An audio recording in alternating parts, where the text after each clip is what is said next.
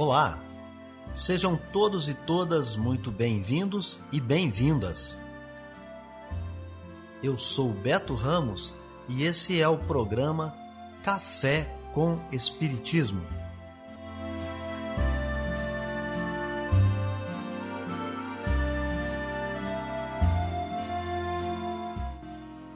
Um programa diário que aborda temas da filosofia, de conhecimentos gerais e de espiritismo. A verdade é o conhecimento que liberta.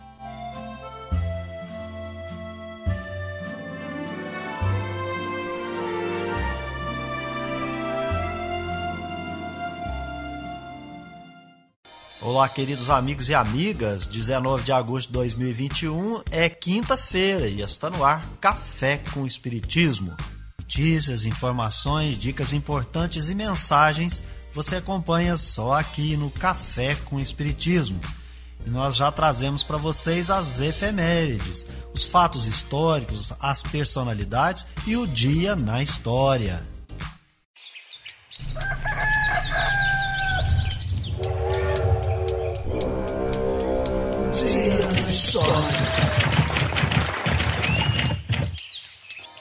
Dia 19 de agosto morre o ator alagoano Jofe Soares. É nessa ocasião em que nasce o pianista paulista Pedro Matar.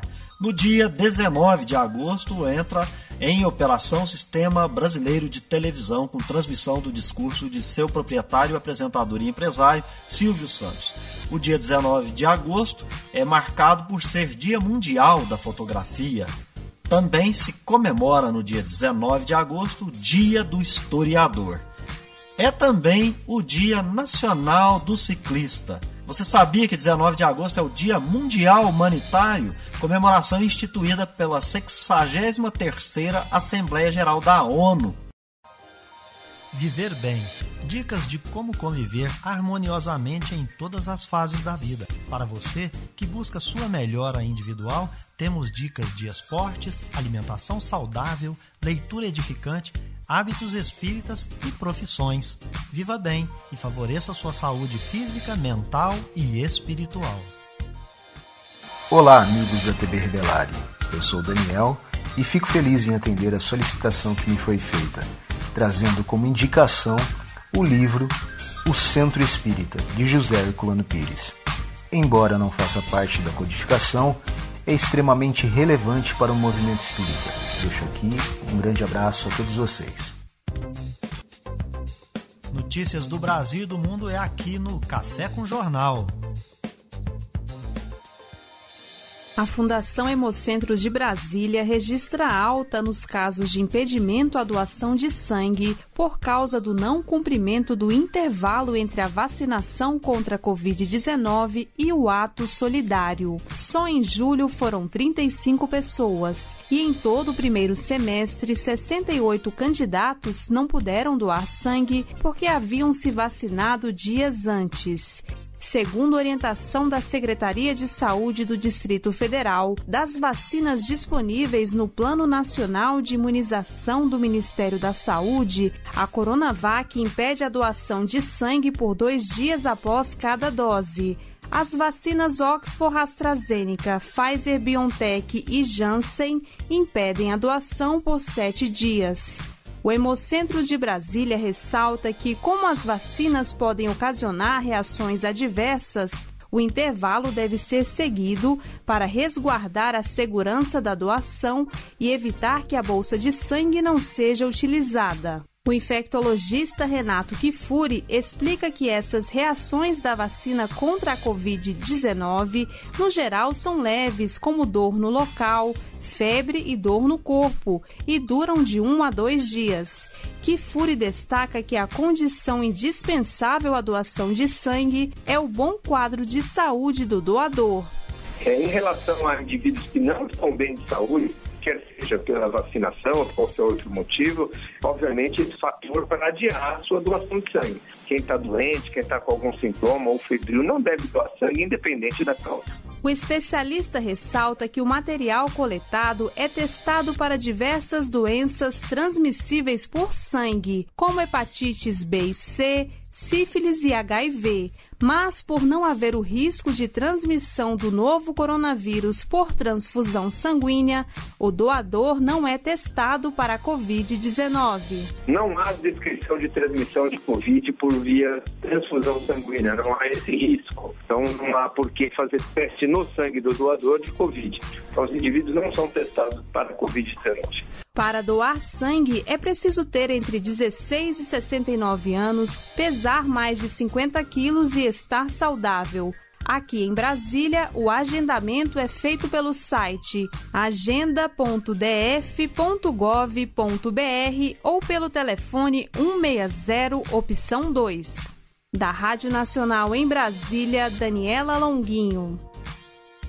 Os jovens foram os responsáveis pelo recorde de vacinação que levou o Distrito Federal de volta aos primeiros lugares no ranking nacional de imunização. Na quinta-feira passada, mais de 100 mil doses de vacinas foram aplicadas no público a partir de 20 anos, e somente na última semana, o DF vacinou 11,5% de sua população total. Foram quase 356 mil doses de vacinas. Com isso, a unidade da federação que começou o mês de agosto em 18º lugar em percentual de moradores total ou parcialmente imunizados, agora ocupa a terceira posição. Nesta terça-feira, ao meio-dia, começa a vacinação de quem tem 18 e 19 anos. E a Secretaria de Saúde espera convocar já na semana que vem os adolescentes de 12 a 17 anos sem comorbidades. O público dessa faixa etária com comorbidades já foi convocado, mas até agora, das 15 mil vagas abertas, nem metade fez o agendamento. A partir desta quinta-feira, os postos de saúde vão antecipar em alguns dias a segunda dose da AstraZeneca. Quem tiver a segunda dose prevista para até o dia 31 de agosto pode procurar qualquer posto que aplique a segunda dose para fazer a antecipação, mesmo quem tomou a primeira dose fora do Distrito Federal. Nesse caso, é preciso levar os comprovantes de vacinação e de residência. Essa antecipação da segunda dose só vale para a AstraZeneca. Quem tomou a primeira dose da Coronavac ou da Pfizer precisa esperar chegar a data prevista. De acordo com o vacinômetro do Ministério da Saúde, até esta segunda-feira, 49 milhões 629 mil brasileiros já tinham concluído a vacinação. Isso representa 23% de toda a população do país. E outros 115 milhões de pessoas, 54% dos brasileiros, estão parcialmente imunizados e ainda precisam tomar a segunda dose. Com isso, 77% da população do país estão total ou parcialmente vacinados. Da Rádio Nacional em Brasília, Vitor Ribeiro. O advogado da família do pastor assassinado, Anderson do Carmo, pediu à Justiça que a ex-deputada federal Flor de Lis seja transferida para outro presídio feminino no estado do Rio de Janeiro. A medida seria para evitar possível influência ou intimidação de outros acusados do crime que estão na mesma unidade prisional. Flor de Lis foi presa preventivamente na sexta-feira e levada para o presídio feminino Santo Expedito, no complexo penitenciário de Bangu, na na zona oeste do Rio. No mesmo local está presa uma neta da ex-parlamentar, Rayane, também acusada da morte do pastor, e outra mulher que também responde ao processo penal. O advogado Ângelo Máximo alegou que ao longo de toda a ação, Flor de Lis praticou intimidações, o que justifica a transferência solicitada. Máximo afirmou ainda que a Secretaria de Administração Penitenciária do Estado descumpriu determinação da juíza que decretou a prisão preventiva de Flor de Lis. A própria juíza, como decreta a prisão preventiva, oficia a SEAP e manda que a SEAP coloque a Calquere Flor de Lis numa unidade independente dos Correios. A SEAP, como sempre, em descumprimento de ordem judicial, jogou Flor de Lis na unidade prisional onde está a Rayane e onde está a Andréia. Então, para garantia da instrução criminal para garantia da segunda fase do Tribunal do Júri e garantia das testemunhas que irão depor, a melhor alternativa é determinar que a SEAP cumpra a decisão integralmente. Ainda segundo o advogado Ângelo Máximo, a única unidade prisional feminina que poderia abrigar Flor de Lis seria em Campos de Goitacazes, no norte fluminense, já que todas as três penitenciárias da região metropolitana do Rio contam com presas que respondem ao processo. A Secretaria de Administração Penitenciária foi procurada para comentar sobre a afirmação de que teria descumprido decisão judicial, mas não respondeu até o fechamento da reportagem. Da Rádio Nacional no Rio de Janeiro, Fabiana Sampaio. Amor à sabedoria. Está no ar o Filosofando. Resumo da Lei Moral de Sociedade. Dentre as leis morais contidas em O Livro dos Espíritos, encontra-se a Lei de Sociedade. No capítulo 7 do livro 3, Allan Kardec trará perguntas e respostas sobre a necessidade da vida social, a vida de isolamento e o voto de silêncio, e os laços de famílias.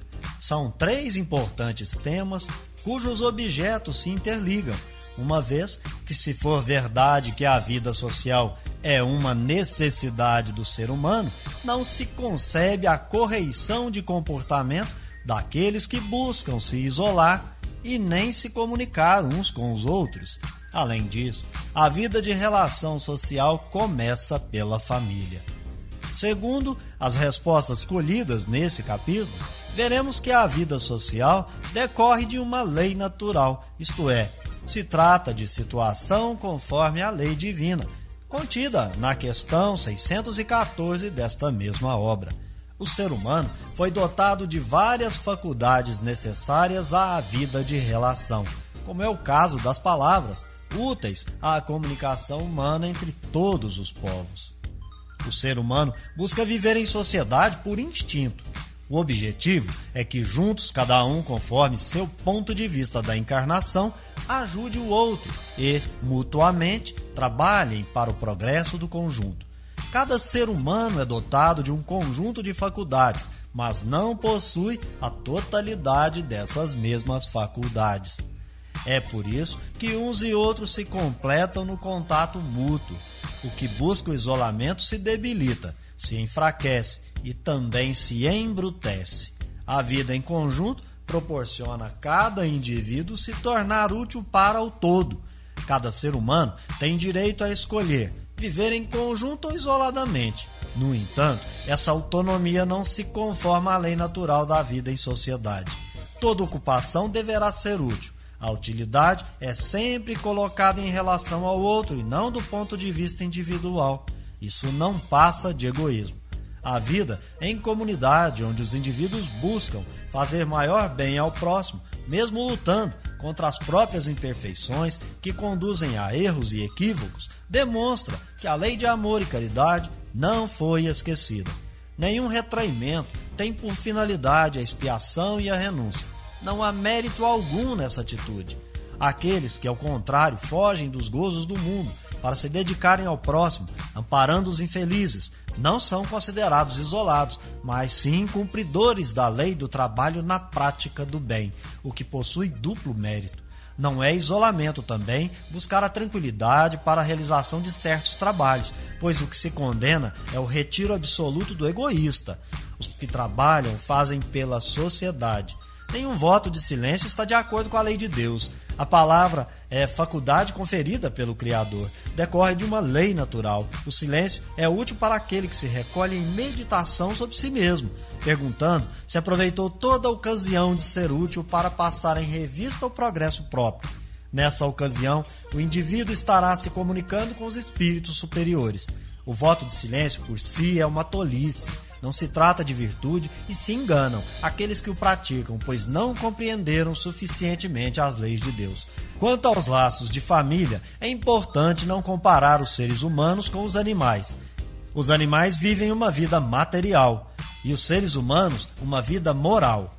Os seres humanos possuem mais que necessidades físicas, precisam de progredir. Por isso que a vida em sociedade decorre de lei natural. O objetivo dos laços sociais, que tem origem nos laços de família, é proporcionar que os seres humanos aprendam a se amarem como irmãos. A família é o pilar que sustenta todo o edifício social. Relaxar os laços de família é fazer crescer e aumentar mais e mais o egoísmo. Café com Espiritismo. É hora da mensagem espírita. A verdadeira desgraça. Todos falam da desgraça, todos a experimentaram e julgam conhecer o seu caráter múltiplo. Venho vos dizer, porém, que quase todos se enganam pois a verdadeira desgraça não é, de maneira alguma, aquilo que os seres humanos, ou seja, os desgraçados, supõem. Eles a veem na miséria, na lareira sem fogo, no credor impaciente, no berço vazio do anjo que antes sorria, nas lágrimas, no férito que se acompanha de cabeça descoberta e coração partido, na angústia da traição, na privação do orgulho que desejava se vestir de púrpura e esconde sua nudez nos farrapos da vaidade. Tudo isso e muitas outras coisas ainda se chamam desgraça na linguagem humana. Sim, realmente são a desgraça para aqueles que nada veem além do presente. Mas a verdadeira desgraça está mais nas consequências de uma coisa do que na própria coisa. Dizei-me se o mais feliz acontecimento no momento que traz funestas consequências não é, na realidade, mais desgraçado que aquele inicialmente aborrecido que acaba por produzir o bem? Dizei-me se a tempestade que despedaça as árvores, mas purifica a atmosfera, dissipando os miasmas insalubres que poderiam causar morte, não é antes uma felicidade que uma desgraça? Para julgar uma coisa, é necessário, portanto, lhe ver as consequências. É assim que, para julgar o que é realmente feliz ou desgraçado para o ser humano, é necessário se transportar para além desta vida, porque é lá que as consequências se manifestam. Ora, tudo aquilo que o ser humano chama de desgraça, de acordo com a sua curta visão, cessa com a vida e tem sua compensação na vida futura. Vou vos revelar a desgraça sob uma nova forma, sobre a forma bela e florida que acolheis e desejais, com todas as forças de vossas almas iludidas. A desgraça é a alegria, o prazer, a fama, a fútil inquietação, a louca satisfação da vaidade que asfixiam a consciência, oprimem o pensamento, confundem o ser humano quanto ao seu futuro. A desgraça, enfim, é o ópio do esquecimento que buscai com mais ardente desejo. Tende esperanças, vós que chorais. Tremeis, vós que rides, porque tendes o corpo satisfeito. Não se pode enganar a Deus, Ninguém, ninguém escapa ao destino. As provas credoras mais impiedosas que a malta que vos acossa na miséria espreitam o vosso repouso ilusório para vos mergulhar de súbito na agonia da verdadeira desgraça, daquela que surpreende a alma enlanguecida pela indiferença e o egoísmo. Que o Espiritismo vos esclareça, portanto, e restabeleça sob a verdadeira luz da verdade e o erro tão estranhamente desfigurados pela vossa cegueira. Então agireis como bravos soldados que, longe de fugir ao perigo, preferem a luta nos combates arriscados, à paz que não oferece nem glória nem progresso. Que importa ao soldado perder as armas, o equipamento e a farda na refrega, contanto que saia vitorioso e coberto de glória. Que importa aquele que tem fé no porvir deixar a vida no campo de batalha, sua fortuna e sua veste carnal, contanto que sua alma possa entrar radiosa no reino celeste.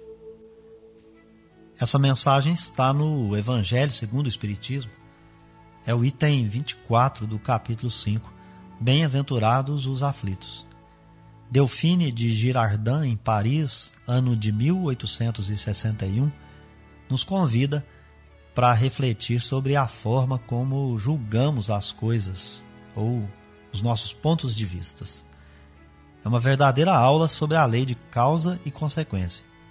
Ao meu sentir, é uma lição sobre sintonia, isto é, se estamos mais afinados com o mundo da matéria ou com o dos espíritos, ou ainda se nós nos julgamos apenas um corpo físico ou se temos uma alma. É um verdadeiro tratado também sobre o mundo das aparências. Esse espírito comunicante alerta para aquilo que consideramos olhos de ver e ouvidos de ouvir. É um chamado para meditar nos atos, atitudes e omissões na vida presente, pensando sempre na repercussão que acontecerá na futura, isto é, após a morte. Ponderação, observação e análise quanto às escolhas individuais. E aí ficaria a pergunta: satisfazer o corpo ou o espírito? Todos vamos morrer. Os indiferentes, orgulhosos, egoístas vão se deparar com essa ocasião e vão ter que fazer um inventário da sua anterior vida. Isso explica porque, sem o véu do esquecimento, muitos vão escolher as desgraças da terra que proporcionam quedas menores do que aquelas que são enfrentadas pelos que ainda não se conscientizaram de que o plantio é livre, mas a colheita é obrigatória. Então é isso aí, pessoal. Se inscreva no nosso canal, deixe o seu comentário, a sua impressão. Um abraço, até o próximo Café com Espiritismo. Tchau! Este foi o nosso programa Café com Espiritismo. Um oferecimento de Instituto Revelare. Se inscreva em nosso canal, acione o sino das notificações e se torne membro para apoiar os projetos. Nós nos encontramos no próximo episódio.